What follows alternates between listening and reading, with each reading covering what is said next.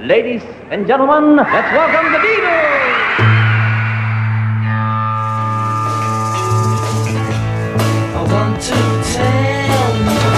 About the Beatles, der Podcast zu den Fab Four mit Malte Asmus. It's great, it's sold, it's the bloody Beatles, shut up.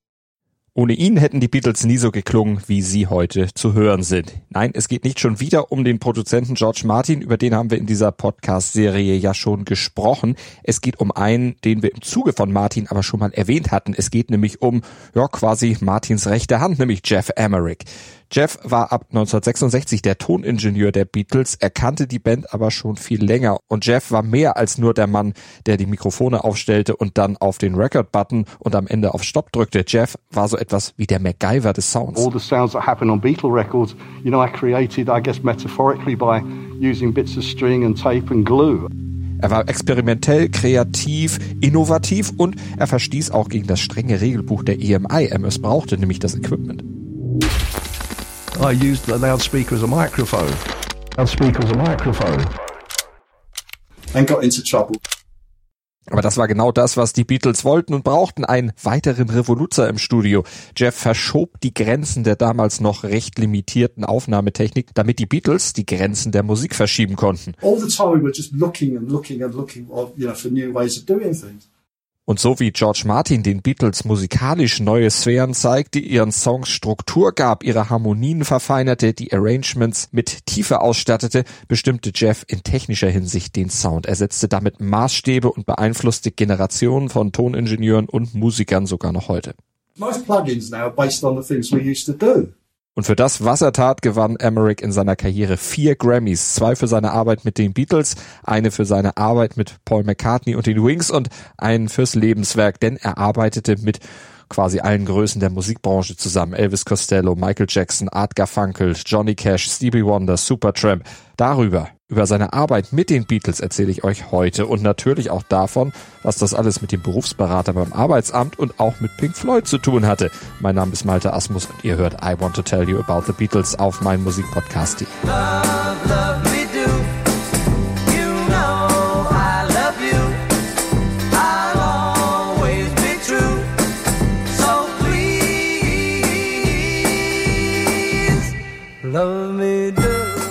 Me Do, die erste Single der Beatles, aufgenommen im finalen Line-Up, produziert von George Martin. Der Toningenieur war Norman Smith und neben dem am Mischpult saß ein 15-jähriger Junge. Aber kein Fan oder einfach nur ein Zuschauer, nee, das war Jeff Emerick, der zwei Tage zuvor seinen ersten Tag als Angestellter von EMI hatte und irgendwie zur richtigen Zeit am richtigen Ort war, wie er auch später das in seiner Karriere öfters sein sollte. So they came in two days after I started.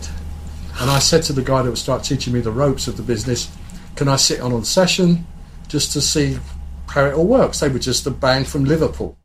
Einfach eine Band aus Liverpool und damals ahnte noch niemand, wohin die Reise gehen würde, auch Jeff selber nicht. Wie gesagt, er war gerade mal 15 Jahre alt, ein Teenager. Die Beatles nur ein paar Jahre älter als er und sie lebten ihren Traum, genauso wie Jeff gerade seinen lebte. I wanted to be involved with, with uh, creating or helping to create music. And that carried with me from the age of probably maybe even before I was seven and all the way through to when I eventually left, left, left school.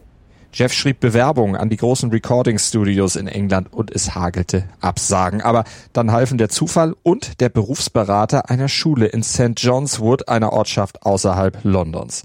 Der war von EMI nämlich gefragt worden, ob er Schüler kenne, die sich für einen Job in einem ihrer Aufnahmestudios interessieren würden.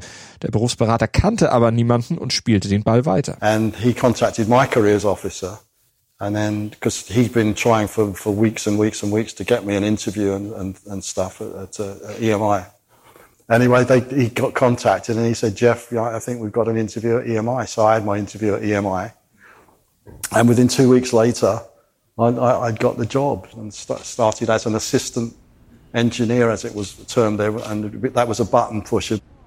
Aber ein ziemlich talentierter, der sich bei EMI schnell unentbehrlich machte und auch schnell befördert wurde und der als bescheidener, aber doch ziemlich witziger Typ auch sehr beliebt war, unter anderem auch bei George Martin. Und der brauchte dann eines Tages einen Nachfolger für Norman Smith. Der war nämlich in den ersten Jahren noch der Toningenieur der Beatles gewesen, doch wurde dann zum Produzenten von Pink Floyd befördert. Und für die Nachfolge bei den Beatles, da fiel George Martins Wahl dann auf Jeff Emmerich, damals gerade 19 Jahre alt. Had the same sort of sense of humour, so we sort of, you know, got on well because of that. Um, we used to see the funny side of the most sort of miserable sort of situations. George said to me, Well, do you want to record the Beatles? And my heart sank, obviously. Verständlich, denn das war ja nun wirklich eine riesengroße Chance und eine riesengroße Herausforderung, aber natürlich auch, was für eine Verantwortung, die er da übertragen bekam. Die Beatles waren damals schon groß, aber noch nicht ganz so groß wie heute oder wie sie es kurz darauf, nachdem Jeff die Beatles als Toningenieur übernommen hatten, werden sollten. Keine Megastars, aber sie waren weltweit schon in den Charts ganz oben, also schon richtige Superstars. I'm playing a little mind game. There's a little bouncy ball backwards and forwards from yes to no, yes, no, yes, no, yes, no, yes, no. It kept going to no and then eventually it landed on yes, right? It landed on yes. Aber was hatte Jeff denn auch zu verlieren? Er stand ja erst am Anfang seiner beruflichen Laufbahn als verantwortlicher Toningenieur er war ja, wie gesagt, gerade erst 19 Jahre alt. Aber die Beatles, die wollten mit jungen Leuten zusammenarbeiten. Und er kannte sie ja auch schon, also griff er zu, nahm die Chance beim Schopf und er war wieder mal zur richtigen Zeit am richtigen Ort. Denn er wurde genau zu der Zeit Cheftoningenieur, als die Beatles ohnehin vorhatten, ihren Sound zu verändern. Und so war Jeff Emmerich gleich herausgefordert. Nur zwei Wochen später, nach der Amtsübernahme, standen nämlich schon die ersten Aufnahmen für das Revolver-Album an. Und das war das erste Album, auf dem die Beatles neue Wege gehen wollten. Wie zum Beispiel bei Tomorrow Never Knows. Und das Lied wird es gleich auch nochmal etwas ausführlicher geben.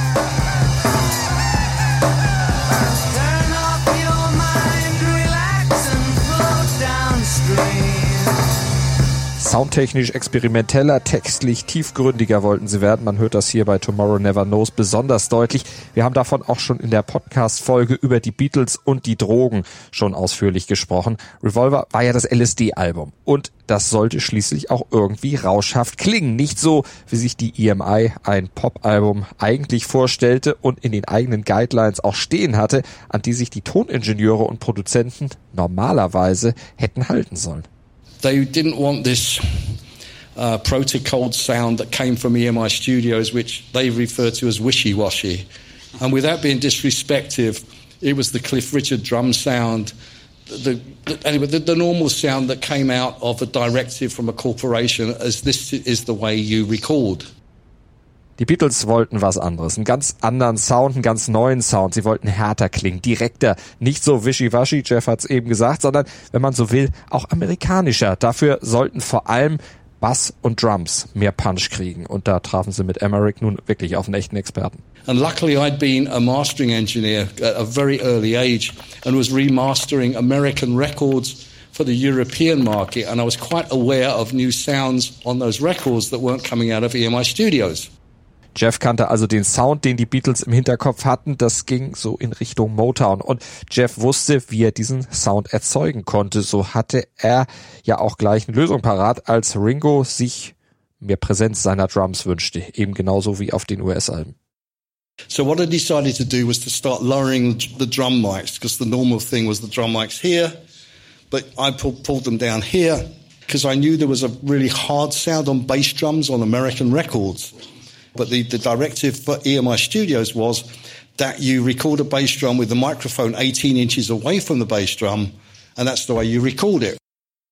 Emmerich stellte die Mikrofone aber viel dichter vor die Drums, auch wenn er damit Gefahr lief, deren empfindliche Membrane zu zerstören. Und er machte noch mehr. Er ließ nämlich zum Beispiel die Front von Ringos Bassdrum abbauen und stopfte das überdimensionale Sweatshirt aus dem Film Help in die Trommel. Und damit veränderte er den Klang entscheidend. Nur so wurde zum Beispiel dieser donnerartige, treibende Drum-Sound auf Rain möglich.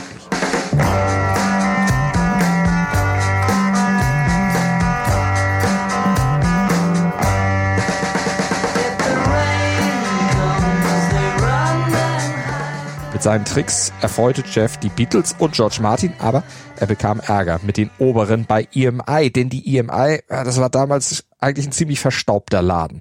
Die Abteilung für klassische Musik, die hatte da richtig was zu sagen in der Firma und schaute auch ein bisschen versnobbt auf die Pop-Fraktion runter. Die wurde so ein bisschen belächelt und vor allem stark reglementiert. Das fing schon mit der Kleidervorschrift im Studio an. Krawattenzwang, auf Hochglanz polierte Schuhe und die Anzugsjacke, die musste getragen werden, es sei denn, ein Vorgesetzter gestattete Marscherleichterung. Und so streng wie die Kleidungsvorschriften waren ja auch die Vorschriften für die Produktion von Musik. Und streng war eigentlich auch die Altersstruktur bei EMI geregelt. Und dass jetzt plötzlich ein junger Kollege mit 19 so schnell die Karriereleiter hochgefallen war, das passte älteren Toningenieurskollegen nun mal gar nicht. Die waren neidisch und die hatten Jeff verpetzt. Mimimi nach dem Motto, der hält sich hier nicht an die Vorschriften. the older engineers said, "Oh, you want to see what Jeff did last night? Oh, you, you can't do that, right?" no, I'm, I'm, and it was a horrible position to be in. I'm 19 years old. These are guys 40 years old. We've done it this way for so long. Why is he changing this process? We just go in and do our session. We don't want this guy coming in changing all these sounds. So I, I was in a, a really bad position at that time. Aber die Beatles und George Martin, die setzten sich für Jeff ein, erklärten, dass sie genau diesen Sound für ihre Aufnahmen haben wollten und brauchten. Und da ließen sich die Bosse dann doch schweren Herzens erweichen. Sie gaben Emmerich eine schriftliche Genehmigung, das Equipment so zu verwenden, wie er es denn brauchte, aber eben nur, solange er mit den Beatles arbeitete. Bürokraten halt. Und so ließ er sich dann auch was einfallen, um Pauls Bass noch mehr hervorzuheben, ihm die Lautstärke und Präsenz eines Lead-Instruments zu geben. I used a loudspeaker as a microphone in front of the bass, my theory being as young as I was, that what a speaker can push out, a speaker can take back in. So I got the maintenance guy to wire it, the speaker up as a as a microphone, and, and that's what we used on Paperback Writer and Rain. And I sort of put all these compressors in, and it just went up there, and it, the needle didn't move, and I just had all, I could do what I liked with the bass, you know. Naja, und dann war da ja auch noch John Lennon. Der hatte gleich für den ersten Track, den die Beatles für Revolver aufnehmen wollten, ganz genaue Vorstellung. Und die sollten Produzent George Martin, aber vor allem Toningenieur Jeff Emmerich auch ganz schön zusetzen. Und sie mussten ihn auch bitteschön umsetzen. Es ging um das schon gehörte Tomorrow Never Knows, das damals noch den Arbeitstitel Mark One trug. John wanted his voice to sound like the Dalai Lama singing from a mountaintop 25 miles away from the studio. Tja, nur was sollte Jeff tun? Er hatte damals weder Effektgeräte noch Software, die er hätte einsetzen können. Es gab eigentlich nur Mikros, Verstärker, ein Mischpult, vier Tonspuren und eine Echokammer. Und auf der Basis musste Emmerich jetzt seine MacGyver-Qualitäten entwickeln, um genau den Sound zu erzielen, den John und die anderen sich vorstellen. Luckily for me, looking through that control room window was the revolving speaker from the Hammond organ.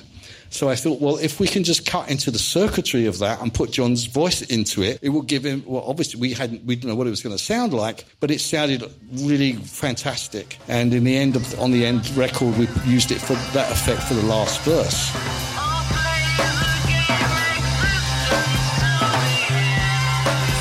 Auf solche Ideen kam er zunächst auf Revolver und dann auf allen der folgenden Alben, später dann auch auf den Soloalben von Paul McCartney beziehungsweise bei seiner Arbeit mit den Wings. Aber nach Revolver war ja auch erstmal Sgt. Pepper besonders prägend und die Aufnahmesession für dieses spätere Meisterwerk begann mit Strawberry Fields Forever. Ein Song, der später ja als Single rauskam, deshalb auch nicht auf dem Album war, aber der schon in frühen Version ein soundtechnisches Meisterwerk war, aber der finale Touch, der ja noch kommen sollte, der hatte es dann besonders in sich, der war besonders herausfordernd. Denn John Lennon wollte für den Endmix Teile aus zwei verschiedenen Versionen kombiniert haben.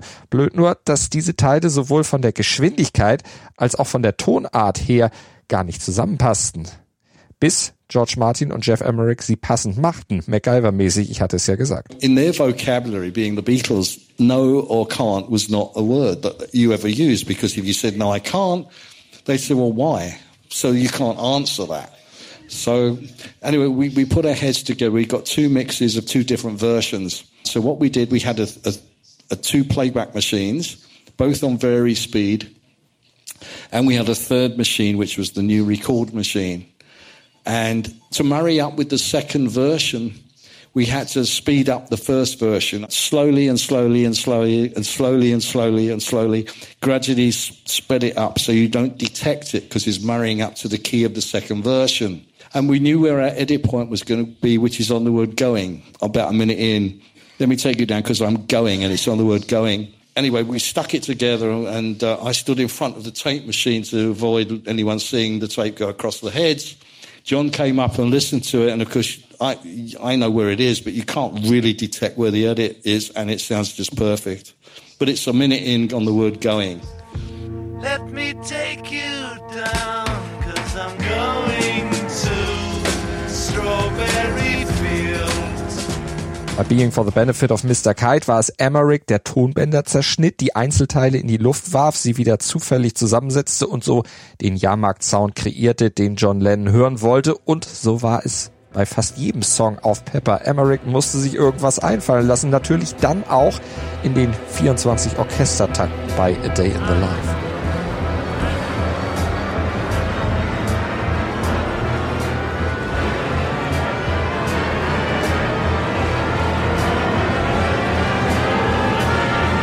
Diese Kakophonie so klingen zu lassen, brauchte es wieder Emmerichs Techniktricks, mit denen die 45 Orchestermusiker auf Tape gebannt wurden. So what we decided to do with the 45-piece orchestra, we for the first time was to link two four-track machines together in some really primitive fashion. So the first orchestral take was put onto track four of the first four track, which made it completely in sync with the rhythm and the fact because that was in its everything was uh, else apart from the the orchestra was finished on that tape because all our finished sounds were always recorded onto the tape. We didn't do a lot afterwards on the mix; they were always finished as they were recorded. So we we then had a put on a, a second machine with another four tracks. So we did another take and recorded this next orchestral part, pass on track one of the second four track, then another pass on the second, another pass on the third, another on the fourth.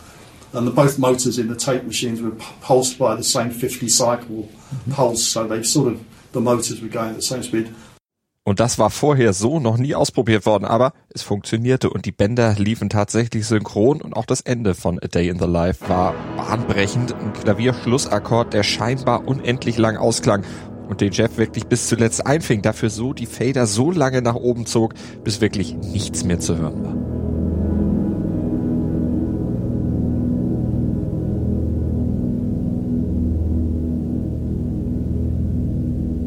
Und noch etwas ist bei A Day in the Life besonders, der Drum Sound, nämlich auch hier ließ sich Jeff was einfallen. We're going for the best drum sound ever recorded. So what I did for the first time was to take the bottom skins off the tom-toms and I put microphones in glass jugs wrapped in a tea towel underneath the toms. The theory being that you hit, you know, the attack comes from the, top, you know, skin and the tonality comes from the bottom. So that, that's why I did. And I tried a few other things, maybe an under for the first time a mic under the snare. I'm not quite sure. But anyway, I did mic it in a different way because it was going to be the best drum sound ever, which it was then classed as being the best drum sound ever. Und damit brachte Emmerich selbst großartige und erfahrene Kollegen zum Weinen. So einen Sound hatte damals noch nie jemand gehört, auch nicht Ron Richards. Und der war selber Profi, hatte große Hits mit den Hollies produziert, aber er zweifelte, nachdem er seinen ersten schnellen Mix von Pepper gehört hatte, an sich selber, erzählte Emmerich bei ABC News Australia. Ron was the producer of the Hollies. And Ron, Ron had his head in his hands and he said, I'm going to give the business up. He said, there's no way I could ever get anywhere near this, you know. And he was really down. Aber auch Jeff war in seiner Zeit bei den Beatles einige Male ziemlich down, unter anderem, weil John nicht unbedingt nett zu ihm war, aber das ging vielen so, die mit John zusammenarbeiteten. Der konnte schon ziemlich barsch sein, so eben auch zu Jeff und das war einer der Gründe, warum Emmerich bei der Arbeit am Weißen Album dann später kurzzeitig die Brocken hinschmiss und aus der Arbeit ausstieg. Aber er kehrte wieder zurück und schaffte mit den Beatles und George Martin zusammen mit Abbey Road noch einmal ein Meisterwerk.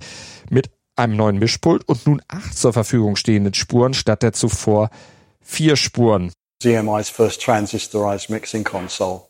And on the TG desk, it had a limiter and compressor on every channel. And it was, it was just amazing, except when we started to do the Abbey Road album, we couldn't get the same snare sound or the bass drum sound or the guitar sounds or even some of the vocal sounds because of the, the limitations of, in those days, I guess, of the transistors against the tube equipment. So for the first three days, everyone was sort of, you know, down, down in the dumps sort of thing because we, we weren't getting what we expected to get. Mit Transistoren statt der bis dato verwendeten Röhren und das brachte in Kombination einen ganz anderen Sound als zuvor und nach anfänglichen Irritationen brachte es Letztlich dann aber doch einen krönenden Abschluss der Beatles-Karriere. Jeffs Karriere, die war allerdings nach dem Ende der Beatles noch nicht zu Ende. Er arbeitete, wie schon gesagt, mit allen Größen der Musik, auch solo zum Beispiel mit Paul McCartney und den Wings. Auch ihnen verlieh er einen besonderen Sound, aber bei keinem war der Sound so revolutionär wie bei den Beatles, aber mit denen hatte er ja auch schon alle möglichen Spielereien bereits ausprobiert. Und damit ist Jeff Emmerich auch einer von denen, die sich zu Recht eigentlich als fünfte Beatle bezeichnen können, denn ohne seine Soundbasteleien hätten die Beatles sicherlich nicht so geklungen, wie wir sie alle hören können. Dir hat dieser Musikpodcast gefallen? Dann abonniere, bewerte und empfehle ihn weiter. Mein Musikpodcast.de, Deutschlands erstes Musikpodcast-Portal. Von ABBA bis Zappa. Hast du selber einen Musikpodcast und willst ihn bei uns kostenlos hosten? Klicke einfach meinmusikpodcast.de slash meine-podcasts.